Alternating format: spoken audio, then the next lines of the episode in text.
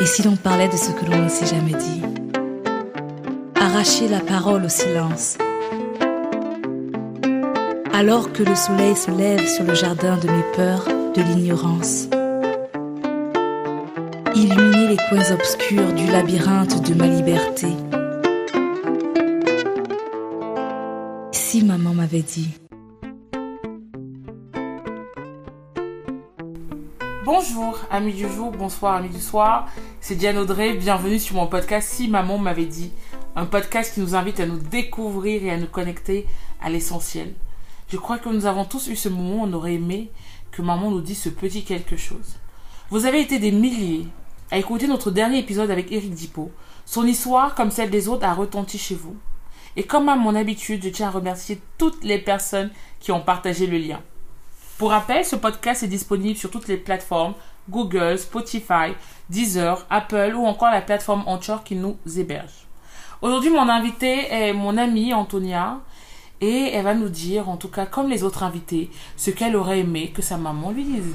Bonsoir Antonia. Bonsoir Diane. Comment ça va? Ça va et toi? Ça va. Est-ce que tu es content d'être là? Je suis, euh, je suis ravie de, ouais, de, d'enfin, en tout cas, euh, participer euh, à, ce podcast. Si on m'avait dit, c'est vrai qu'on en a parlé depuis longtemps. déjà, je suis ravie de t'avoir avec moi à Paris, profiter un peu de toi. et donc, je suis ravie qu'on ait cette conversation. conversation. Alors, plusieurs personnes ont écouté le, live qu'on, avait fait au début du confinement et c'est l'occasion en tout cas euh, de, parler d'autres choses, d'approfondir ce que tu avais pu euh, partager avec euh, la communauté si maman m'avait dit.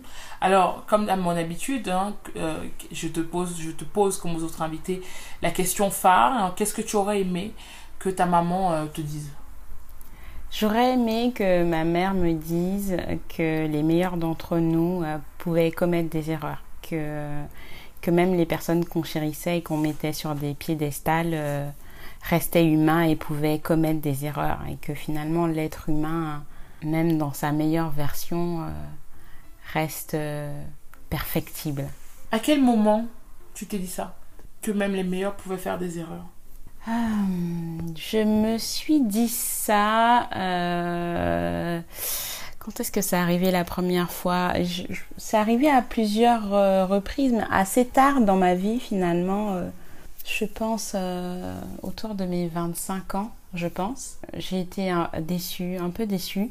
Je peux même pas, je peux même plus me rappeler exactement pourquoi, en tout cas par euh, deux hommes ou trois hommes qui étaient euh, importants dans ma vie. Donc mon meilleur ami, mon père aussi un peu et, un, et un autre ami, des personnes que j'appréciais énormément.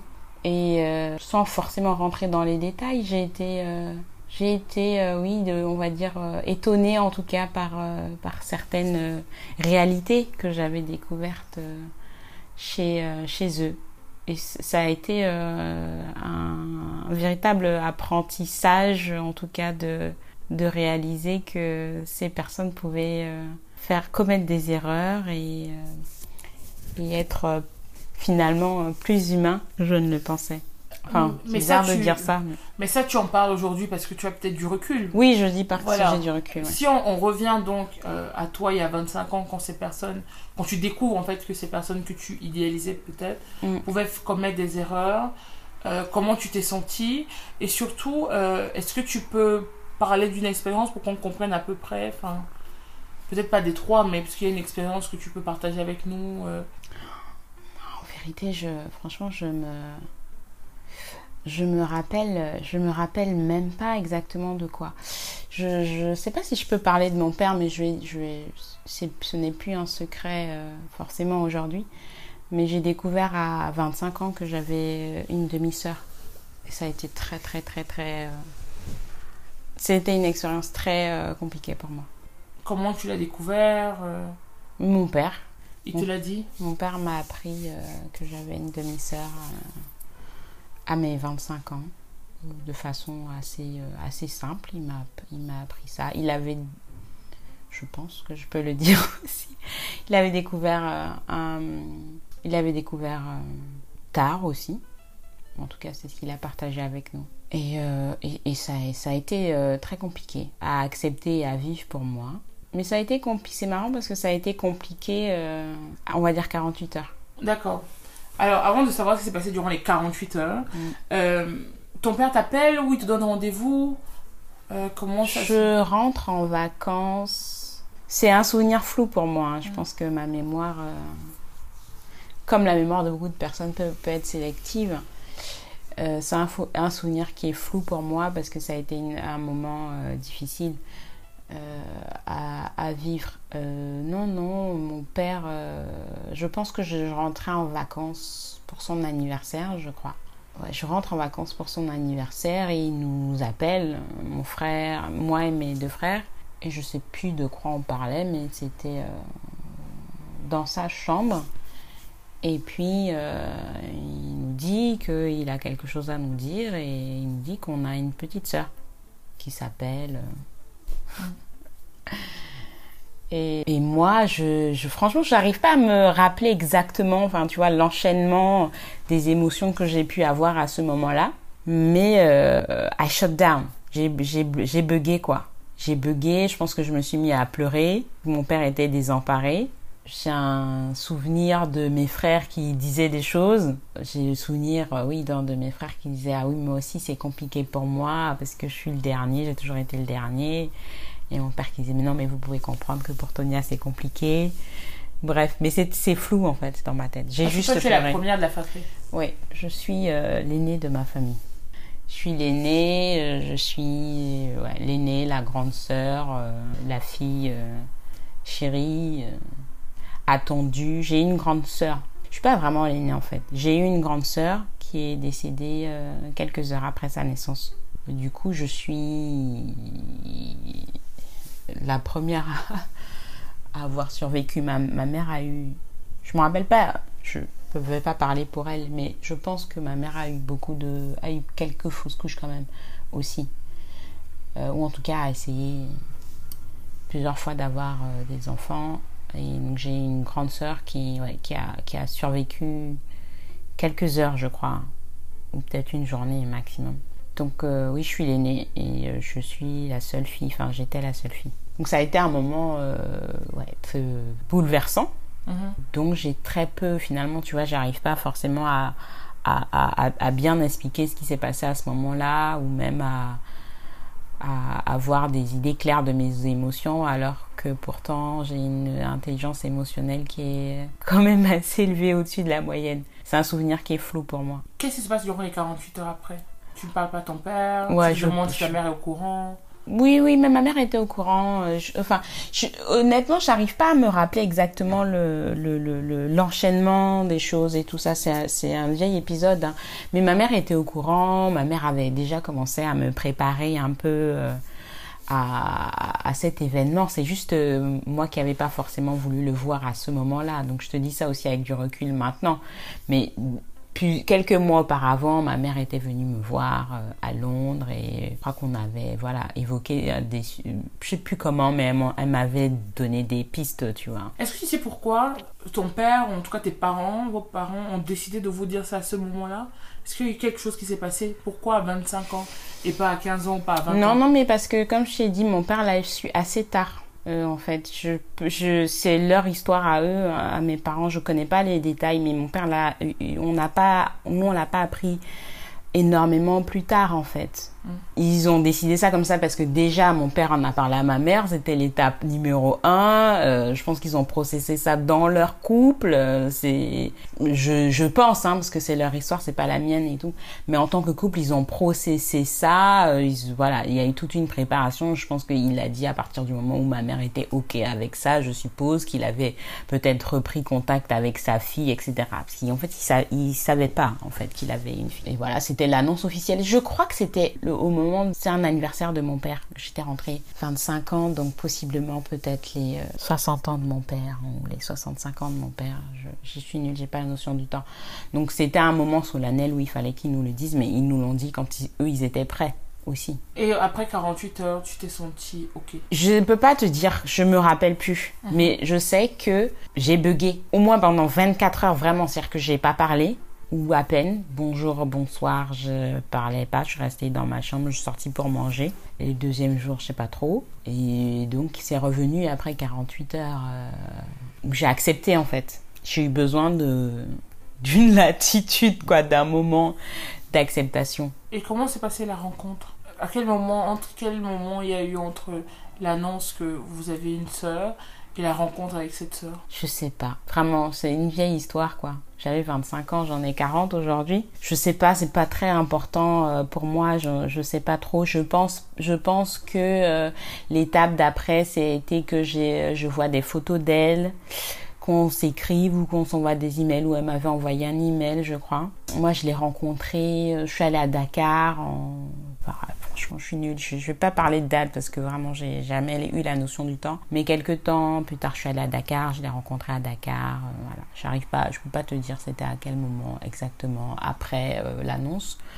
Mais voilà, ça s'est fait euh, assez euh, naturellement, en tout cas on va dire quoi. Est-ce que tu en as voulu elle, est-ce que tu as eu l'impression que cette nouvelle euh, cassait votre schéma familial ou euh, tu avais déjà assez de recul euh, et tu t'es dit c'est pas Au moment de la rencontrer Oui. Non, mais jamais. Non, non, non, non. Bah, non, aucunement. J'ai jamais pensé. Enfin, c'est même bizarre de dire. Je, je vois. Enfin, elle, qu'est-ce qu'elle a? Non, j'ai jamais. Mais même, j'en ai. Je, non, j'en ai jamais voulu à elle. Enfin, je ne me suis même pas. C'est pas. question. Non, je me suis pas posé la question. Elle, il fallait l'accueillir dans notre famille. Mais surtout, me- mes parents ont fait tout le travail. Hein. Moi, j'ai pas. Non, on n'est pas. C'est vraiment c'est l'histoire de, de mes parents. Après nous, ça nous a bouleversés parce que c'est normal que ça bouleverse, bouleverse des enfants. Euh, puis je vais pas parler pour mes frères non plus, je parle vraiment pour moi.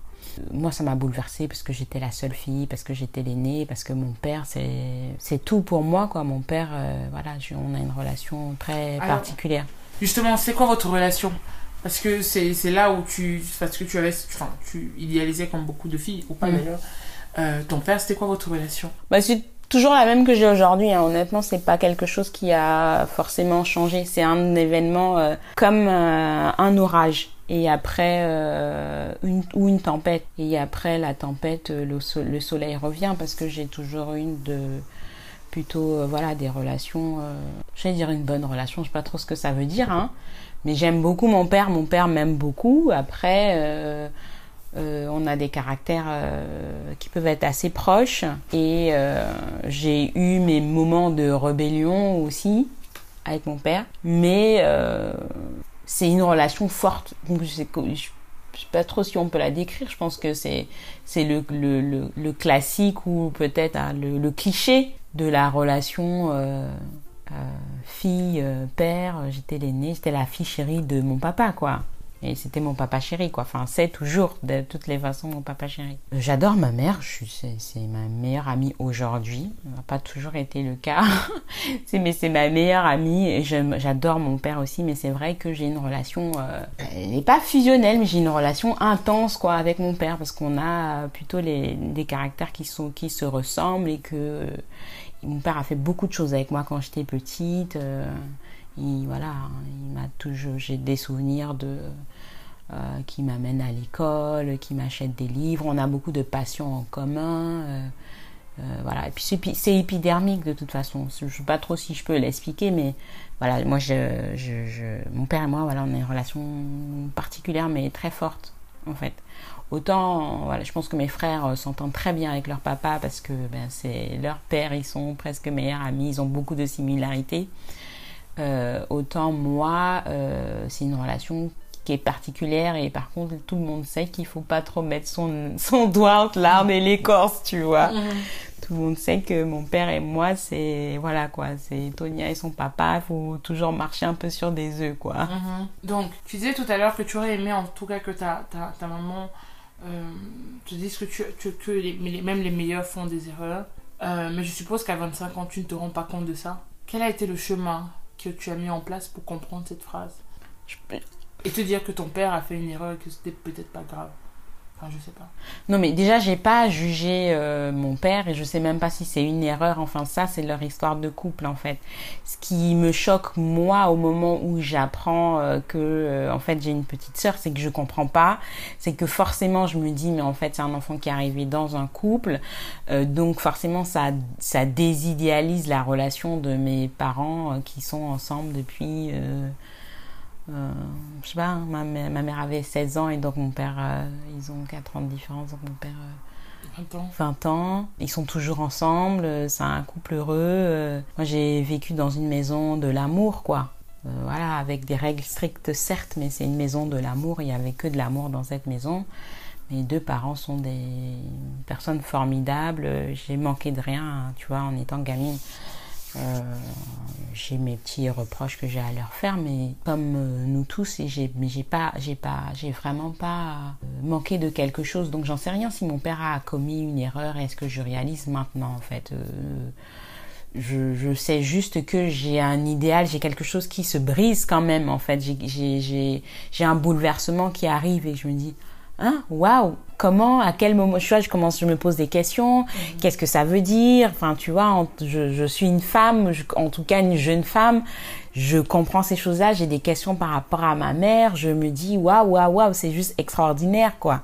Et en même dans le même temps, il faut accueillir euh, cette jeune femme dans notre famille. Euh, donc euh, je ce, cette phrase là que je dis aujourd'hui je le réalise que maintenant parce que euh, depuis j'ai vécu d'autres choses et que je me rends compte que ben, comme je, au tout début là c'est vrai que ça fait peut-être quelques minutes qu'on parle de mon père mais je t'ai dit c'est pas le seul en fait il y eu d'autres j'ai eu d'autres de choses comme ça qui m'ont qui m'ont un peu désillusionnée, mais parce que j'ai par nature tendance à peut-être idéaliser, ou j'avais tendance peut-être à idéaliser les relations humaines. Euh, et, euh, et c'est un chemin de, vie, d'expérience euh, qui me fait dire ça aujourd'hui. Je me rends compte que même moi, malgré le fait que je puisse avoir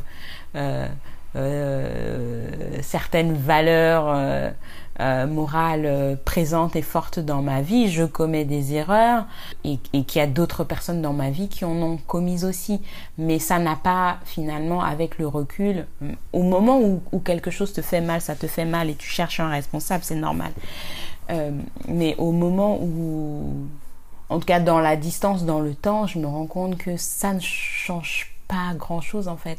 J'ai accepté sur le chemin, j'ai, oui, j'ai accepté d'accepter les êtres humains euh, comme ils étaient, c'est-à-dire avec euh, leurs failles, euh, leurs faiblesses, leurs points forts, leurs qualités, leurs défauts en fait, leur parcours de vie, leurs victoires, leurs défaites. C'est un chemin de vie en fait qui m'amène à dire aujourd'hui que que, que finalement euh, les meilleurs d'entre nous commettent des erreurs. Et si je l'avais su aujourd'hui, c'est pour ça que j'aurais aimé que ça soit quelque chose que ma mère me dit, parce que c'est des conversations qu'on a eues aussi, ça m'aurait fait un peu moins mal au cœur. Parce que je suis quelqu'un d'hypersensible et, et les, les, coups de la vie m'atteignent des fois beaucoup plus fort que, que la moyenne. Et, je me serais épargné des certaines souffrances si j'avais su ça. Aujourd'hui n'est pas demain. Le temps ne nous appartient pas. C'est la nuit qui révèle les étoiles, c'est la nuit qui révèle les étoiles, mais tout à l'heure c'était c'est la nuit qui réveille les étoiles, c'est la nuit qui révèle les étoiles. Alors, par rapport à ce que tu dis et par rapport à cette phrase, j'ai l'impression que la vie c'est constamment euh, on dit en anglais on dit roller coaster, des up and down, il faut savoir les prendre. En tout cas quand je t'écoute, euh, j'ai l'impression qu'il y a beaucoup de maturité, ce qui est normal. Euh, mais, mais aussi beaucoup de paix. Et en fait, euh, peut-être parce que cette phrase, qui est importante aussi pour moi, euh, m'évoque beaucoup de paix. Euh, comment, quel est le, le processus, en fait, entre guillemets, de, de vie qui nous permet de, de, se, de, de pouvoir se dire que toute personne a le droit à l'erreur? On se le dit quand on discute, quand on échange, comme là, on peut se dire tout le monde a le droit à l'erreur, mais l'appliquer, euh, le comprendre, c'est comme tu disais tout à l'heure, sur le coup, on peine à le voir, on peine à le comprendre. Et certaines personnes, de par leur caractère, finalement, n'acceptent pas euh, ces erreurs. Comment on peut faire selon toi? Ou en tout cas par rapport à ton expérience euh... Déjà, on, on, comment dire, on peut pas faire grand chose par rapport à, un événement qui est déjà survenu. On ne peut contrôler que nos actes et, que nos pensées. Et encore, parfois, on est le résultat d'une histoire personnelle, d'une histoire générationnelle, euh, de nœuds que l'on porte en nous pour X ou Y raison, où on, fait, euh, on, pose des actes, où on a des pensées qui peuvent être une résultante en fait, ou des réflexes. C'est un travail de tous les jours, c'est une décision. C'est une décision euh, de se dire je veux aller bien, je veux aller bien en fait. Je décide d'accepter la vie pour ce qu'elle est, la vie qui est une, une navigation en fait, qui est un chemin, qui n'est pas autre chose. La vie est un chemin euh, avec des hauts, des bas. Personne, personne sur cette terre ne peut dire que euh, la vie c'est une ligne droite en fait. Euh, c'est, ce n'est pas possible. Et là on parle que, que de nos vies quoi. À l'échelle de l'univers, on voit bien que on est euh, les êtres humains à l'intérieur de cycles continuels en fait. Cette phrase dont tu parles quand on dit la nuit qui réveille les étoiles, c'est une autre façon de dire que après la nuit vient le jour. Il y a des choses qui sont immuables et qu'on ne peut pas changer. Euh, et c'est juste une prise de conscience. Moi, je suis arrivée sur ce chemin-là parce que, étant particulièrement hypersensible, je souffrais beaucoup de choses qui euh, pouvaient laisser euh, mes amis, ma famille, mes collègues plus insensibles. Et je ne comprenais pas. et c'était très compliqué pour moi parce que quelque chose qui pouvait faire rire quelqu'un ou qui allait contrarier euh, quelqu'un dans mon entourage pendant euh, une heure de temps pouvait me contrarier 24 heures. Et un matin, je me suis réveillée, je me suis dit, bon, qu'est-ce que tu fais? Est-ce que tu continues à souffrir comme ça tout le temps en permanence, à subir finalement euh, les coups de la vie? Ou est-ce que tu décides de faire quelque chose pour te protéger un peu et prendre la vague plutôt que de rentrer dedans? Mais vraiment, j'ai un souvenir comme ça de m'être réveillée et de m'être dit ça. Et à partir de ce moment-là, euh, j'ai la chance d'avoir des parents qui m'ont fait lire beaucoup de, de, livres sur euh, de livres spirituels, de livres sur euh, le développement personnel, etc. Mais c'est vrai qu'à partir de ce moment-là, je pense que ça devait être ma première ou ma deuxième année en France, il y a l'université, je me suis dit qu'il fallait que je cherche en fait, qu'il fallait que je cherche un moyen de grandir spirituellement, de grandir émotionnellement et j'ai lu énormément de bouquins. J'étais passionnée de développement personnel. Euh, j'ai lu beaucoup, beaucoup de livres d'ésotérisme, euh, de, yoga, euh, voilà, tout, tout, ce qui pouvait me permettre en tout cas de comprendre ce qui pouvait se passer dans, dans mon être, dans mon corps, de comprendre les relations entre les différents êtres humains. mais pour faire court, c'est une décision. En, fait, la plupart des êtres humains souvent subissent leur vie ou subissent les événements douloureux euh, qui peuvent euh, survenir dans leur vie. Et ça, c'est une double peine un peu. Enfin, moi qui suis hypersensible, moi je le ressens comme ça. Pour moi, c'est un peu une double peine. C'est-à-dire que tu vis quelque chose de difficile et en plus, euh, tu t'auto-flagelles ou en tout cas tu subis pendant tellement longtemps, tu, tu tires une douleur, une souffrance plutôt même euh, de, ces événements que tu portes sur ton dos, euh, qui te bloquent, que, que tu, tu vas emporter comme bagage dans des nouvelles relations. Et donc j'ai juste décidé, pour répondre à ta question, j'ai décidé euh, un jour d'aller mieux et je me suis renseignée sur euh, tout ce qui pouvait m'aider, moi en tant que personne, à grandir émotionnellement et spirituellement. Et depuis, c'est un chemin que je, que je fais au quotidien. Aujourd'hui, j'ai beaucoup de recul, de maturité, etc., comme tu dis, mais c'est un chemin. C'est pas un résultat final qui est arrivé comme ça, comme de l'inné. C'est vraiment un chemin qui, euh, à force de, lecture, euh, de distance sur moi-même, euh, de, chemin spirituel, j'ai des petits réflexes qui font que j'ai plus de paix. mais c'est c'est pas une paix euh, c'est pas du tout quelque chose de euh, comment je pourrais te dire ça? Un peu comme une atmosphère quoi. C'est pas juste oh Antonia elle est zen. Non non c'est du travail au quotidien. Parce que euh, dire que je choisis la paix ça veut pas dire que dans mon quotidien j'ai pas des moments de doute de stress d'angoisse d'anxiété de dépression euh, de déprime plutôt euh, de dépression ça m'est arrivé aussi euh, c'est juste que je garde en tête que mon objectif, ou en tout cas ma voie, mon chemin, c'est plutôt la paix. Et j'utilise toutes les petites techniques que je peux avoir, euh, comme la technique de la respiration, dont je parle souvent, du souffle, euh, je médite, euh, je continue de lire et de m'instruire euh, sur l'émotionnel, le développement personnel, etc. Pour avoir cette paix tout le temps, parce qu'elle est beaucoup plus agréable que tout ce que j'ai pu vivre auparavant, quoi. Comment tu définirais l'hypersensibilité? C'est quoi d'hypersensible pour les personnes qui nous écoutent?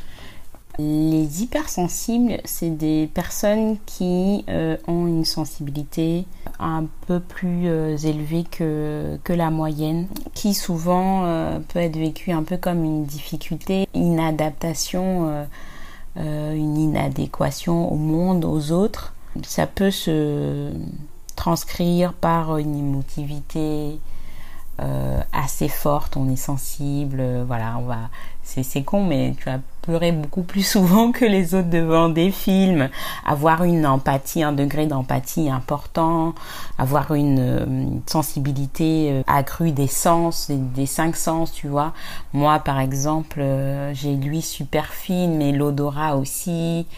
Euh, je vois très mal, par contre, je suis myope comme une taupe, mais on, on a une hypersensibilité, euh, une sensibilité accrue des, euh, des sens. Euh, on peut aussi, en tout cas, en, réfléchir, en tout cas avoir un cerveau un peu hyperactif non-stop, un mental assez agité qui analyse euh, beaucoup de choses en même temps, tout le temps. Donc euh, ça peut créer euh, des troubles du sommeil ou même avoir un terrain à, à l'anxiété ou à la dépression et puis avoir l'impression, comme je disais tout à l'heure, de vivre les choses de façon beaucoup plus intense en fait. Tout à l'heure, tu as parlé de, de, de beaucoup lire. Est-ce que tu auras des livres que tu nous conseillerais?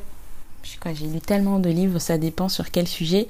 Soit sur le développement personnel, sur les autorismes, sur le yoga, enfin, en tout cas des livres clés qui t'ont permis de, de retrouver ta, enfin, de, de cultiver ta paix, ou des livres clés qui te permettent de cultiver ta paix.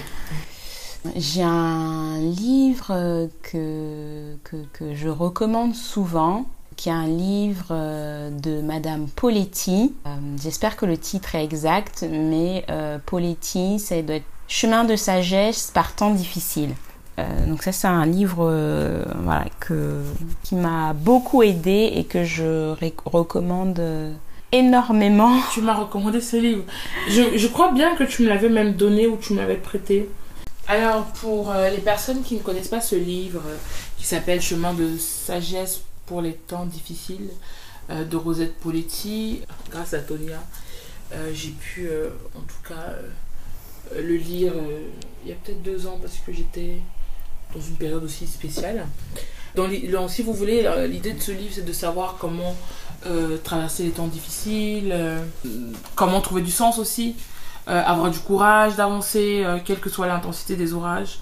Enfin, cultiver la paix dont tu parlais tout à l'heure. Aussi, savoir comment s'ouvrir aux autres, développer la compassion. Et la résilience. Et la résilience. En tout cas, voilà, si vous avez l'occasion et que si c'est des sujets qui vous intéressent, comme Tonia elle a pu dire, c'est un livre à lire. Est-ce que les, les, deux autres livres que tu nous proposerais? Conversation avec Dieu. Je connais pas, ça parle de quoi? C'est un livre de Neil Walsh mm -hmm. où l'auteur, euh, en tout cas, imagine des conversations avec, euh, avec Dieu. Je vais pas en dire plus, je vais donner l'envie le, le, de, de, le lire. Alors, ça aurait très bien pu s'appeler Conversation avec la vie. C'est un, un livre qui est plus spirituel que religieux. Mm -hmm. Mais c'est l'histoire d'un être humain qui pose des questions que nous posons tous au quotidien, à la vie, au ciel, à Dieu. Surtout quand on a des choses plus difficiles qui nous arrivent. Et le troisième livre, j'avais une idée tout à l'heure. Et puis elle est passée, partie. Peut-être euh, un livre qui s'appelle. Alors les mots, est-ce qu'on peut chercher peut-être ensemble? Les mots sont des fenêtres ou des portes, que je ne vais pas me rappeler l'auteur. Les mots sont des fenêtres ou des portes. Enfin, il y a un livre qui s'appelle Les mots sont des fenêtres. Et je ne sais pas si c'est de ce livre que tu parles. C'est un livre sur la communication non, non violente. Oui. Oui, oui, oui. Les mots sont des fenêtres de Marshall Rosenberg. Ou bien ce sont des murs. Ça veut dire beaucoup de choses. Les mots sont des fenêtres ou bien ce sont des murs. C'est-à-dire que dans la façon de s'exprimer, euh, je dis souvent à mes amis ou à ceux qui me connaissent, on peut tout dire, euh, mais la forme et le support sont importants. Ça, c'est quelque chose aussi qui, euh, qui a changé ma vie. Parce que je pense qu'on pourrait, on devrait apprendre la communication non violente dès la maternelle en fait. On devrait pas attendre que les gens soient des conflits, dans des conflits ou euh, à des postes de négociation pour apprendre les bases de la communication non violente que je pense que la plupart des êtres humains ne savent pas communiquer. Mm. Et c'est un livre très intéressant qui pose euh, les bases de la communication tout court en fait, parce que la communication de toutes les façons devrait être non violente. Il y a deux choses qui m'interpellent dans ton discours depuis le début. C'est la quête de la paix, la quête aussi de cultiver sa paix et de, la développer. Et souvent chez nous, euh, sur, euh, en Afrique ou dans les diasporas africaines, lorsqu'on recherche la paix, on se tourne vers Dieu, vers la religion. Et tout à l'heure, ton deuxième choix de livre euh, s'est porté. Tu, as dit que la, conversation avec Dieu aurait pu être la conversation avec la vie parce que c'est plus spirituel que religieux. Donc toi, tu fais une différence entre la spiritualité et la religion. Oui. Pourquoi Comment Et comment tu expliques qu'il y ait souvent un amalgame peut-être entre les deux? Parce qu'on ne sait pas, parce que souvent on est ignorant encore. Euh, plus malheureusement quand on vient euh, d'Afrique ou de la diaspora parce qu'on a été coupé de nos religions euh, traditionnelles par la force en nous, imposant des religions qui venaient d'ailleurs pour plein de raisons euh, que nous en tout cas que beaucoup de personnes connaissent déjà, la, traite euh, arabo-négrière, euh, la traite, euh, le commerce triangulaire, la colonisation. On nous a imposé à un moment donné d'autres religions parce que ça faisait partie en tout cas d'un master plan pour nous conquérir. Parce que c'est plus facile de conquérir des peuples quand on, on les coupe de leur spiritualité originelle. De leur ancrage. Ou de leur ancrage, ou de. Enfin, c'est une technique de guerre, en tout cas, de détruire euh, l'esprit et les bases et la culture, en tout cas, des peuples que l'on veut asservir. Et, donc, je pense que c'est pour ça qu'on fait un amalgame, c'est parce qu'on ne sait pas, en fait. La, religion, euh, c'est un. Il faut imaginer ça comme un, petit bocal avec un poisson rouge au milieu de l'océan. Et l'océan, c'est la spiritualité. Donc le bocal, c'est le, le, bocal qu'on achète et qu'on pose chez nous, en fait, pour euh, nous faire penser à la mer, pour nous faire penser à cet océan. Euh, et puis c'est le nôtre, quoi. Donc on y met ce qu'on veut, on le nettoie, on met des petites euh, étoiles pour le poisson rouge qui est une représentation de nous-mêmes. voilà, on met de l'eau verte ou bleue ou transparente, on fait ce qu'on veut. Et c'est très personnel la religion pour moi. La spiritualité, c'est euh, être conscient que euh, on a une vie intérieure. je pense que tout être humain sur Terre se rend compte qu'il a une vie intérieure en fait, qu'il n'a pas une vie euh, juste euh, de chair et de transformation euh, physique en fait. On a tous euh, fait des rêves dont on se rappelle et, et, où on a du mal à savoir si on est entre la réalité, le présent, le futur. On a un monde interne qui est assez, assez puissant, on ressent de l'intuition. Il y a plein de phénomènes en fait qu'on ressent la plupart du temps mais qu'on n'a pas vraiment développé, qu'on nous a, on nous a pas appris en fait ce que c'était, comment toucher du doigt, en fait, toutes ces choses qui peuvent se passer à l'intérieur de nous. Et la spiritualité, pour moi, c'est les règles essentielles, enfin les règles, l'ensemble en tout cas, des, règles, des lois euh, naturelles en fait qui relient l'être humain à une dimension plus grande euh, qui dépasse juste une dimension de, physique. Donc que ce que moi j'appelle la, notre vie intérieure. C'est intéressant. Lorsque je discute avec certaines personnes, il y a vraiment une école un peu qui est en mode. Enfin, c'est des personnes qui sont d'ailleurs qui choisissent de dire qu'ils sont plutôt spirituels que religieux, que la religion est dogmatique. On doit suivre des règles, il y a un Dieu, il faut faire un culte, il faut aller à l'église, il faut prier, etc. etc. Alors finalement la spiritualité c'est toi qui choisis comment tu parles à Dieu. Il y a y a peut-être pas de, enfin, il y a peut-être pas de, de process. On, on t'oblige pas.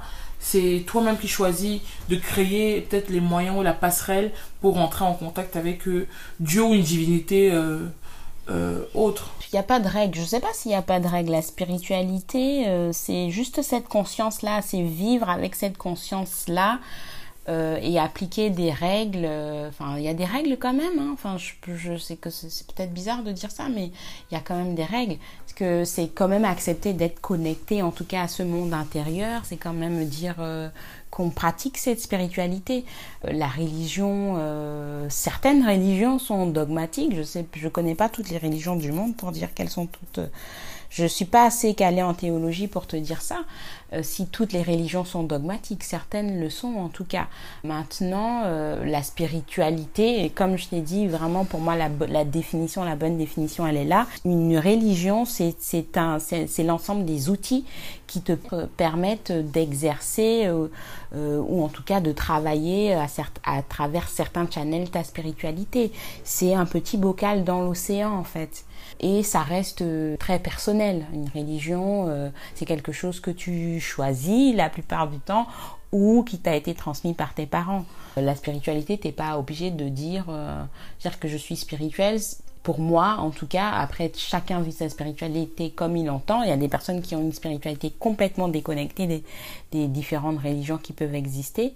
Moi, ma spiritualité, je la vis dans l'acceptation de, des différentes religions que, auxquelles j'ai été exposée. Je suis née euh, catholique. Euh, en tout cas, mes parents m'ont baptisée catholique. Ma mère était protestante, elle s'est rebaptisée catholique. Euh, euh, j'ai grandi dans un pays, euh, au Sénégal, qui était un pays musulman.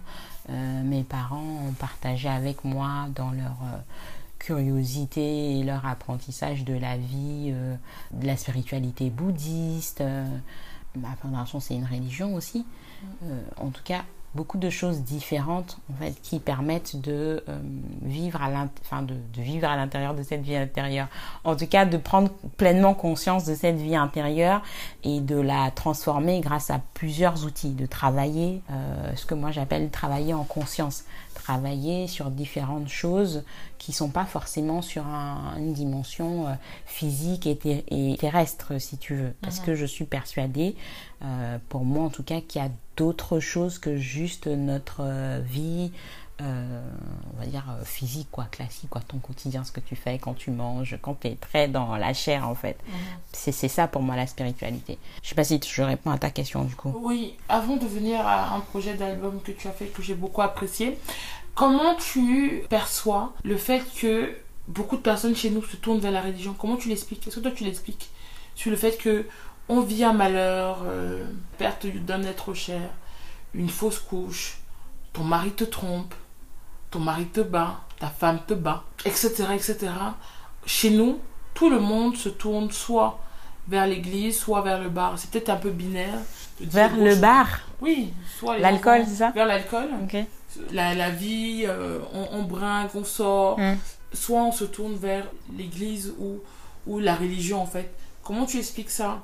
Comment toi, dans ta manière de vouloir libérer la parole, tu, tu l'interprètes? Parce qu'au fond, toutes ces personnes, elles cherchent la paix, la sérénité d'une certaine manière. Oui, et puis chacun a, a peu décidé de comment il arrive sur ce chemin-là. Je suis persuadée que l'homme noir, l'homme, la femme, l'être humain noir, africain. Afro something. Afro, j'aime pas ce mot.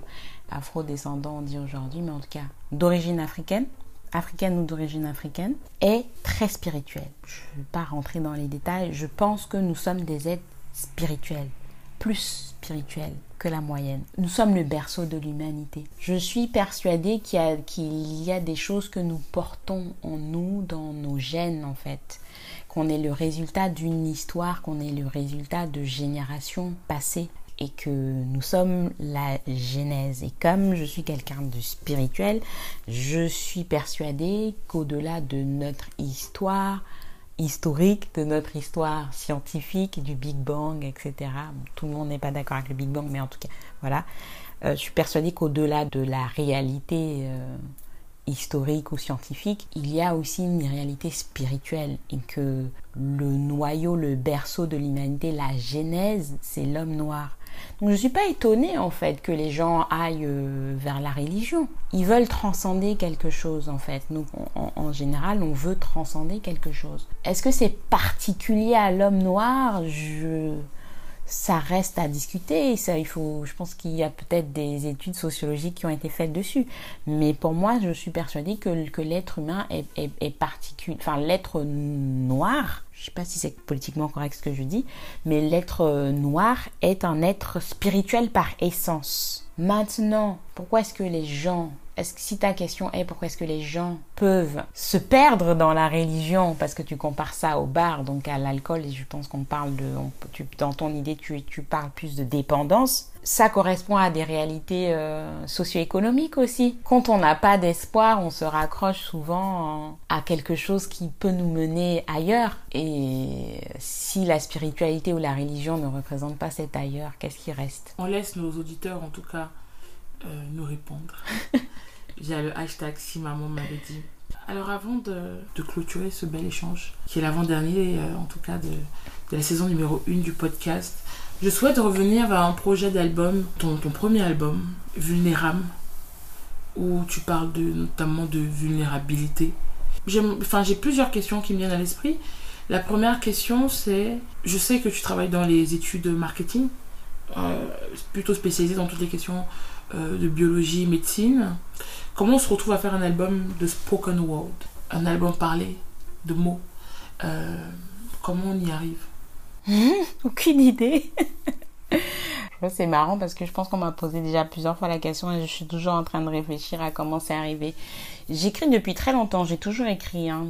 aussi loin que je puisse m'en rappeler, euh, j'écris, euh, j'adore écrire, j'adore les mots en fait, j'adore, euh, ouais, pas que la langue française d'ailleurs, même la langue anglaise en fait, j'adore la poésie des mots. J'aime les mots. Ça fait très longtemps. depuis, je pense que je me suis rendu compte de ça depuis l'école primaire en fait. Et mon père, j'ai beaucoup parlé de mon père, ma mère va croire que je l'aime pas. Heureusement qu'il n'y a pas de ça entre nous.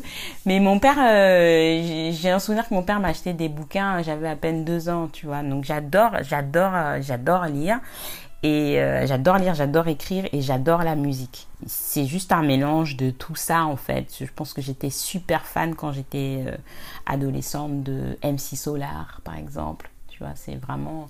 Je suis très peu, je suis pas très fan moi. Je suis pas, c'est pas dans ma personnalité d'être fan d'artiste mais j'ai deux personnes dont je suis vraiment fan, allez voir peut-être trois. C'est euh, MC Solar, Lauryn Hill, Oxmo Puccino. Voilà.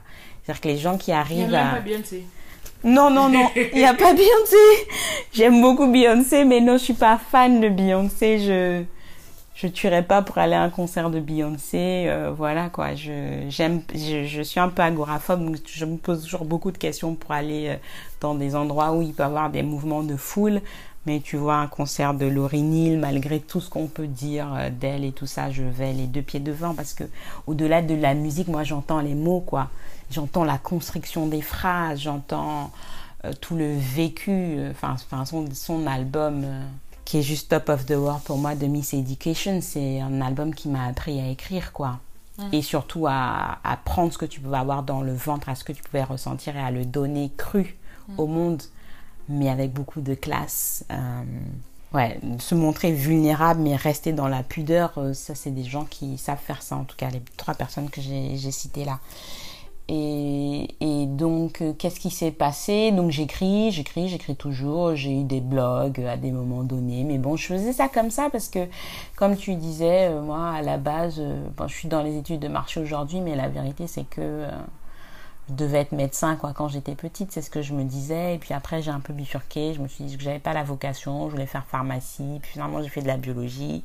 Et puis j'ai complètement coupé le cordon ombilical et j'ai fait, euh, j'ai commencé ma carrière dans l'événementiel. Et donc euh, je suis aujourd'hui dans les études de marché comme je pourrais être ailleurs en toute honnêteté. Euh, je, me considère aussi comme un multipotentiel, mais ça je pense qu'on pourra en reparler dans un autre podcast.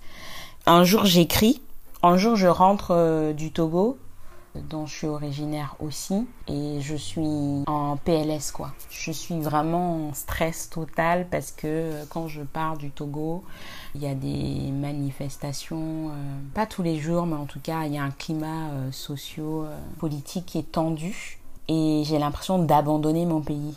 Et c'est la première fois que je ressens ça. J'ai l'impression vraiment d'abandonner mon pays et je rentre en France et j'ai trois mois de déprime, je crois. J'arrive pas, quoi. J'arrive pas à me déconnecter de ce qui se passe là-bas. J'arrive pas trop à comprendre. Et j'ai écrit un texte qui s'appelle euh, Silence, qui parle de la situation socio-politique euh, au Togo. Et je l'envoie à plusieurs amis. Je le poste sur Facebook et puis à un moment donné, je l'enregistre aussi. Que je dis ce que j'ai dit en te disant que l'écriture, la, lecture la musique, c'est très important pour moi. C'est vraiment très important et c'est intrinsèquement lié. Quand j'écris, souvent, j'entends en fait ce que j'écris. Ou alors, euh, quand je dis quelque chose, je vois comment je peux l'écrire. C'est très très lié. Donc j'ai enregistré à ce moment-là et, euh, et je l'envoie à plusieurs amis, dont un de mes amis qui s'appelle euh, Elom Vince qui est euh, rappeur, que je suis sur les réseaux, réseaux sociaux depuis euh, quelques années. Euh, on est, on s'est rapproché parce que j'avais une marque de vêtements où je travaillais des tissus traditionnels africains. Donc il était très intéressé par ce travail-là qui faisait écho à ses activités de militant panafricain. Donc je lui envoie ce morceau et il me dit mais je savais pas que tu faisais ça. Je dis ben ça quoi? Il me dit mais c'est toi qui as écrit ce que tu m'as envoyé. Je dis ben oui c'est ta voix. Je dis ben oui. Il dit mais t'as d'autres choses comme ça? Et je lui envoie. Je lui envoie d'autres choses. Et il me dit ben c'est super ce que tu fais vraiment. En tout cas j'ai un projet. Euh, j'aimerais bien sur mon album que des femmes euh, enregistrent, euh, posent leur voix sur des textes que j'ai écrits. Donc quand tu viendras à Lomé euh, ça serait bien que tu fasses ça pour moi si tu le veux et tout ça. Je lui dis ok, pas de problème. Et quelques mois plus tard, je vais à Lomé, il me dit ben tel jour si tu veux passer au studio pour faire ce dont on a parlé, tout ça passe. Et je lui dis ok, on y va. Et il devait avoir une autre choriste ce jour-là qui est pas venue parce qu'elle se sentait pas bien ou qui est venue, mais enfin bon bref, avant que j'arrive, mais elle se sentait pas bien.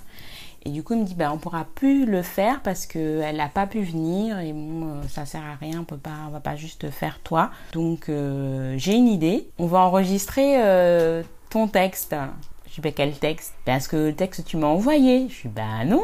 Il me dit, ben pourquoi? Je dis, ben je l'ai pas, je le connais pas. Il me dit, c'est pas grave, moi je l'ai. D'accord? Je dis, ben ouais, ben je sais pas, c'est bizarre. Je dis, mais pourquoi tu veux faire ça? Ben, tu veux aussi enregistrer tes autres textes. Non écoute, le studio est, loué, quoi, donc vas-y, t'as rien à perdre, quoi. Essaye. Je, ben, je les connais pas, c'est pas grave, tu prends, on va sur Internet, euh, je suis sûre que tu peux les retrouver, euh, il y a Internet, euh, tu les fais, quoi, on, s'amuse, quoi. Et c'est comme ça que l'aventure a démarré réellement, un peu par hasard. L'album s'appelle Vulnérable, et, justement, mes deux dernières invités Autant Brice que Eric ont beaucoup parlé de la vulnérabilité du côté de l'homme. C'est quoi pour toi la vulnérabilité? Et comment on devrait embrasser selon toi cette vulnérabilité? La vulnérabilité, c'est un concept qui, a, beaucoup évolué ces dernières années. Et je pense que c'est une bonne, chose, que c'est dans le bon sens. Avant, quand on parlait de personnes vulnérables, on parlait de personnes précaires. Si on parlait euh, des SDF des femmes seules, euh, etc. Mm. Aujourd'hui, c'est un mot qu'on commence à entendre beaucoup plus en psychologie ou même dans le mm. management où on parle de la vulnérabilité du manager. Quoi. Être vulnérable, c'est accepter que c'est laisser la porte ouverte en fait au changement, c'est laisser la porte ouverte à ses sensibilités, c'est laisser la porte ouverte à des failles, c'est juste euh, laisser en tout cas la possibilité être ouvert d'âme, si je peux dire ça comme ça. C'est être ouvert d'âme, c'est être ouvert à la possibilité de changement, de bouleversement et pas être dans une position fermée qui refuse les challenges et la difficulté. Mhm. C'est ce que c'est la, pour moi en tout cas, c'est ce que c'est la vulnérabilité. Et c'est vrai que traditionnellement, dans nos cultures, on, on s'interdit un peu d'être vulnérable. On nous dit qu'il ne faut pas pleurer, qu'il faut être fort, qu'il faut être euh, digne, pas trop parler des choses qui ne vont pas, faut pas trop dire, faut toujours avoir cette posture euh, de dignité euh, plus plus, tu vois, de pudeur plus plus.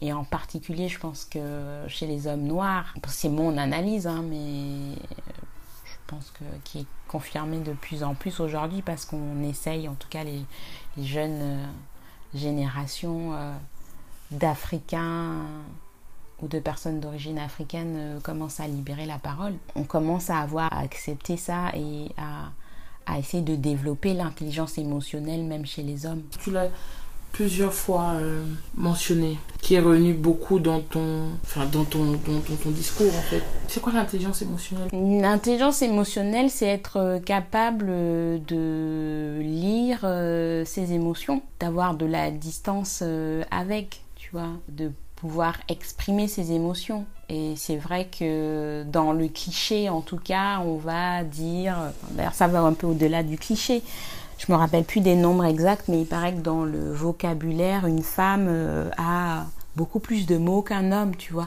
C'est euh, ça a l'air sexiste, sexiste ce que je dis, mais globalement, par nature peut-être ou pas, ou par la construction de la société et du genre, les femmes vont pouvoir plus facilement exprimer leurs émotions, être capables de dire euh, j'ai mal parce que je suis frustrée, mhm. euh, je suis déçue. Tu vois, on a des une palette euh, plus large, alors qu'un homme, il va dire je suis énervé. Pourquoi es-tu énervé? Un homme.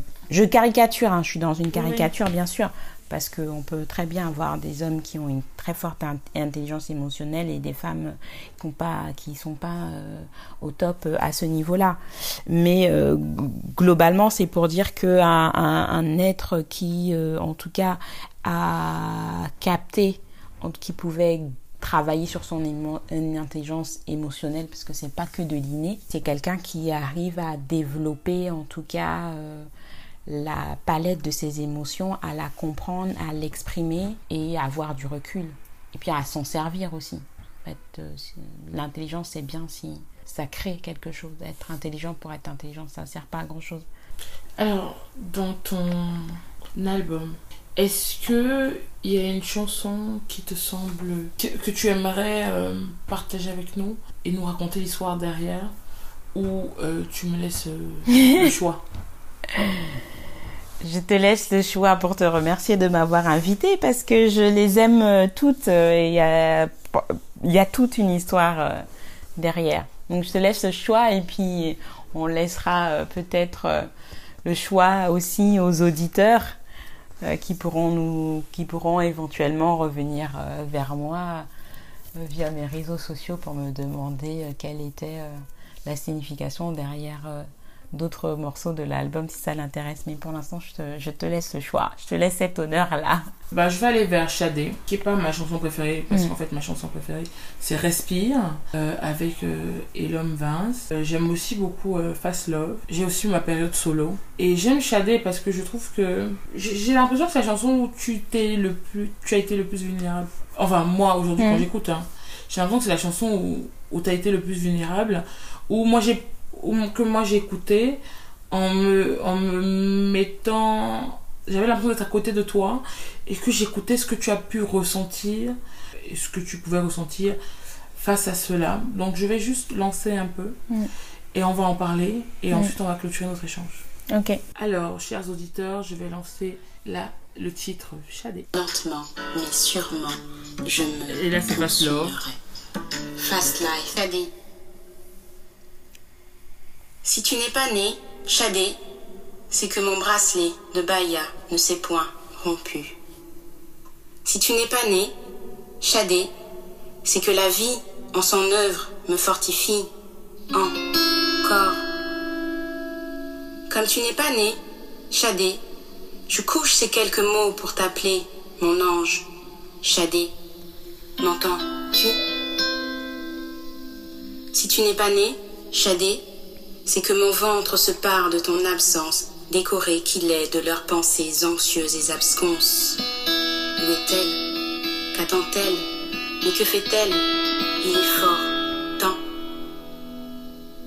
Si tu n'es pas né, Chadé, peut-être leur diras-tu que tu attends l'attraction et la paix pour naître en moi. Alors, euh, c'est une minute que je viens de partager avec les auditeurs et, euh, pourront écouter ce titre. Je trouve ce titre très fort. Est-ce que tu peux nous en parler? Chadé, c'est une conversation avec ma fille qui n'est pas encore née. Donc dans ma vie de femme, en tout cas, j'ai eu euh, plusieurs euh, fausses couches. C'est le terme qui est habituellement usité. C'est un terme que j'aime pas beaucoup. J'aimerais qu'on dise un autre mot parce que quand on dit fausse couche, c'est faux quoi. Faux et couche, ça ne, ne en rien, ça n'évoque en rien en fait ce que tu peux ressentir quand tu as conçu à l'intérieur de toi un être et qu'il n'est pas arrivé, quoi. Mais donc c'est une lettre à, à, cet enfant qui n'est pas arrivé parce que dans le projet, il, voilà, il, pas c'est pas qu'il manquait ça, mais ça, il y avait besoin à un moment donné que je me raccroche à ma, à ma réalité plus présente, on va dire. Donc c'est peut-être pour ça que tu as l'impression que ce morceau, c'est le morceau où je me suis euh, mise le plus à nu parce que c'était, euh, ça me rapportait à quelque chose que je venais de vivre. Quand j'écris euh, ce morceau-là, quand j'écris ce texte, je crois que trois ou quatre mois plus tôt dans l'année, j'ai, je suis tombée enceinte et j'ai perdu cet enfant. Et donc, voilà, ça, ça parle de ça, rien d'autre. C'est quelque chose qui arrive à un nombre incroyable de femmes, mais qui reste un sujet tabou, euh, qui reste quelque chose dont on ne parle pas assez, et euh, pour lequel je trouve euh, les professionnels de santé sont pas tout le temps très bien formés, et globalement aussi les, je veux dire, les êtres humains. Souvent, on a dans notre entourage, dans notre famille, dans nos amis, des gens qui nous posent des questions un peu intrusives quand on est une femme même un couple sur euh, quand est-ce qu'on va faire un enfant, pourquoi on n'a pas encore d'enfant. Et en fait, personne ne peut savoir ce qui, quelle est l'histoire personnelle que les autres ont avec euh, la conception euh, et ou la maternité. C'est quelque chose de très, pri de très privé, de très intime. C'est un morceau qui est très intime en fait.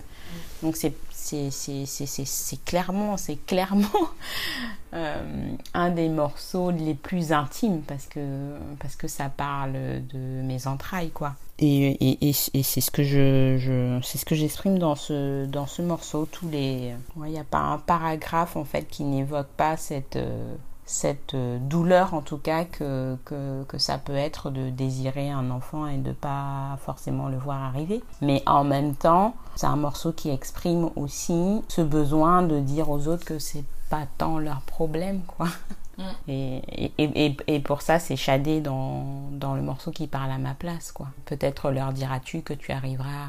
Quand le monde sera en paix. Quand le monde sera en paix. Parce qu'en en fait, au final, euh, voilà. Est-ce que c'est compliqué, selon toi, d'être une femme, je veux préciser noire parce que bon, c'est important par rapport à nos contextes, d'être une, une femme noire, d'être une femme africaine, qui est plus ou moins successful dans sa vie professionnelle, aussi personnelle, qui n'a pas d'enfant. Est-ce que toi tu ressens le poids?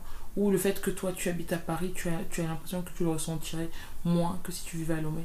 Alors, je ne ressens pas de poids, mais grâce à tout le travail de recherche de paix intérieure dont je te parle depuis tout à l'heure, de, ouais, je le ressens pas à cause de, de, cette maturité que je peux avoir, de cette distance que je peux mettre entre les événements, euh, la réalité, euh, mon désir intérieur et finalement euh, le destin, enfin, si on peut, on va l'appeler comme ça, entre guillemets. Donc non, je, je ressens pas de poids parce que, en fait, au final, euh, c'est mon problème et j'ai, je l'ai porté, je le vis euh, pleinement, je l'ai donné au monde, encore plus avec ce morceau.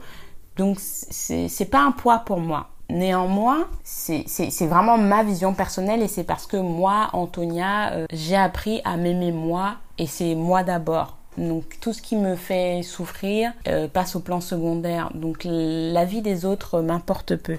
Maintenant, je pense que c'est une fausse question que tu me poses. Bien entendu que dans le monde, de toutes les façons, déjà, même sans parler, enfin, même si on ne le rapporte pas forcément au cas d'une femme noire, dans le monde de toutes les façons, quand on a un certain âge et qu'on est une femme, on attend de nous de procréer, malgré le fait qu'on puisse être, euh, euh, avoir, avoir réussi à être bien dans sa peau, être bien dans ses baskets, on, demande, la société veut, et le monde euh, contemporain, moderne dans lequel on vit, euh, veut malgré tout qu'on soit marié et qu'on ait des enfants. Ça reste la norme. Encore plus en Afrique. Est-ce que je ressentirais ce poids-là si j'étais en Afrique? Je ne sais pas. Je pense que je serais la même si j'étais en Afrique, mais c'est parce que moi, j'ai fait un travail qui m'a franchi en fait du poids et du regard des autres. Alors, qu'est-ce que tu conseilles euh, aux auditrices ou aux auditeurs qui nous écoutent? Parce que, ma foi, 40 ans même, c'est même pas la question, parce que une personne qui se marie à 22 ans, à 23 ans, toute sa famille, la, la regarde en mode Hé, eh, c'est comment ma fille? Tu, n'as pas l'enfant. Ou au garçon, pareil. Ou euh, toutes ces femmes qui sont célibataires, euh, ou en couple d'ailleurs, euh, qui pour X, Y raison, hein, n'ont pas encore procréé. Et je ne parle pas des femmes qui peuvent être stériles, parce que c'est c'est, je pense qu'il y a des tests qui te montrent ça. Il y a des personnes qui attendent et qui n'ont pas mm. de réponse et qui se mettent une pression monstre, à tort ou à raison. Mais quel est le, qu'est-ce que tu dirais à ces personnes? Qui sont actuellement en train de t'écouter Choisissez la paix. C'est euh, vraiment euh, mon message en fait. Acceptez les choses que vous ne pouvez pas changer. Et si vous pouvez les changer, faites tout, euh, soyez dans l'action pour les changer. Si vous ne pouvez pas les changer, vous ne pouvez pas les changer. Alors, pourquoi se mettre une pression ou en souffrir en fait? Pourquoi créer des cercles d'anxiété pour quelque chose qu'on ne peut pas changer Si on peut le changer, à ce moment-là, on met des solutions en place pour le changer et, donc il n'y a pas de quoi être angoissé. Si on en revient plus particulièrement à la maternité, euh, pour être très honnête, moi j'ai un désir d'enfant. Il n'y a pas de problème par rapport à ça. Par contre, je ne vais pas euh, en souffrir. Euh, ça arrivera quand ça arrivera. Ça arrivera euh, quand je serai en couple avec la bonne personne dans les conditions que je, le, que je souhaite. parce que c'est mon choix. Si je décide que mon désir d'enfant est plus important à ce moment-là, je n'attendrai pas forcément d'être dans un couple classique euh, pour avoir des enfants. J'essaierai d'autres solutions. Mais ce qui est le plus important, enfin je ne sais pas si c'est un conseil, ce que je peux répéter en tout cas aux personnes qui nous écoutent, c'est de choisir la paix, c'est de, comprendre qu'on ne peut changer, on ne peut, on ne peut changer que les choses qui sont dans notre pouvoir en fait. Mm, les choses qu'on maîtrise. Qu'on maîtrise. Enfin, si tant est que la maîtrise existe, hein, parce que des fois on pense qu'on a de la maîtrise sur des choses, mais il y a des choses qu'on ne maîtrise pas. Mm. Et, la nature humaine est, ainsi faite que euh, des fois tout va très bien. Si on parle de fertilité, je peux en, je peux en parler. J'ai j'ai une maîtrise en biologie et je me suis spécialisée en biologie de la reproduction et je voulais en faire mon métier à un moment donné. Euh, il y a des moments dans, dans un couple, tout va très bien, tout fonctionne bien, et l'enfant n'arrive pas. Donc, euh, euh, pour moi, c'est vraiment une question de paix, euh, de recherche de cette paix et de choix et de priorisation, en fait. C'est vrai que ça a l'air facile pour moi aujourd'hui de parler comme ça, mais c'est comme je le disais tout à l'heure, et je veux pas le gommer, c'est beaucoup de travail sur moi c'est beaucoup de travail sur moi, c'est du travail que j'ai fait à des moments donnés avec des, professionnels de santé aussi, avec des coachs, euh, avec des guides spirituels. Donc il y a, aussi, euh, y a aussi euh, à un moment donné, quand on sent qu'on n'y arrive plus et que c'est quelque chose de douloureux et qu'on n'arrive pas à trouver de solution, on peut essayer d'en parler avec quelqu'un. Mm-hmm. Le plus important, c'est de ne pas subir. Euh, est-ce que vous avez de la peine parce que c'est votre désir ardent qui vous fait de la peine ou est-ce que vous avez de la peine parce que la société dit qu'il faut que vous ayez un enfant? Est-ce que vous êtes heureux dans votre couple? Oui, j'espère. J'espère que l'enfant est la cerise sur le gâteau dans un couple et que c'est pas l'inverse. Mais on a tous des schémas de vie et des schémas d'envie très différents. Le plus important vraiment, c'est de prendre le temps de se connaître, de savoir ce que l'on veut réellement et d'avoir un plan d'action pour ce que l'on veut. Moi, j'ai priorisé ma paix. Et, j'ai pris le temps de travailler pour comprendre comment est-ce que je pouvais arriver à cette paix. je mets tout en place pour que ça arrive et je ne laisse rien ni personne euh, perturber euh, cette paix que j'ai eue à force de travail ardent mm-hmm. et difficile. Donc la chose que je peux conseiller, c'est de prendre beaucoup de recul et, euh, et, vraiment de se dire deux choses. La première, c'est que vous êtes seul au contrôle de votre vie. Et la deuxième, c'est que c'est la nuit qui révèle les étoiles. Merci Antonia. Est-ce que tu souhaites rajouter quelque chose? Oh, J'ai dit beaucoup de choses. Non, euh, rien de très spécial. Euh, j'ai rien de très spécial à rajouter. C'est marrant parce que c'était si maman m'avait dit, mais finalement j'ai beaucoup parlé de mon père. Donc je vais peut-être euh, juste dire un mot pour ma mère parce que j'ai la chance d'avoir une une maman qui m'a donné l'autorisation et la joie d'être son amie. Donc j'ai été sa fille pendant très longtemps et aujourd'hui je suis son amie et sa sœur et, et, je me sens euh, reconnaissante pour euh, ce cadeau qu'elle m'a fait. Qu'elle m'a fait. Qu'elle m'a fait. ah, c'est intéressant, intéressant ce que tu dis. Et, et quelle est la différence entre, entre le fait d'être. Euh, d'être. d'être enfin, c'est quoi être l'ami de sa mère? Quelle est la différence lorsqu'on est aussi sa mère comme amie? En fait, Diane ne veut pas finir cette conversation. on peut faire trois, mais je t'avais déjà prévenu qu'on pouvait faire trois si maman m'avait dit.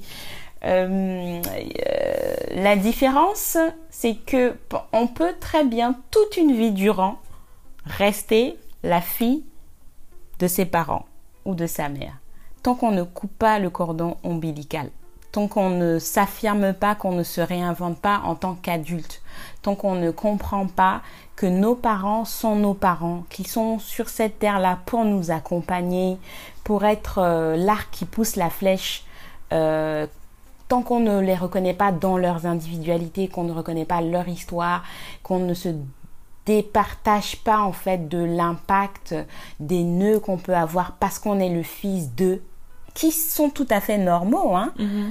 tous ces phénomènes-là.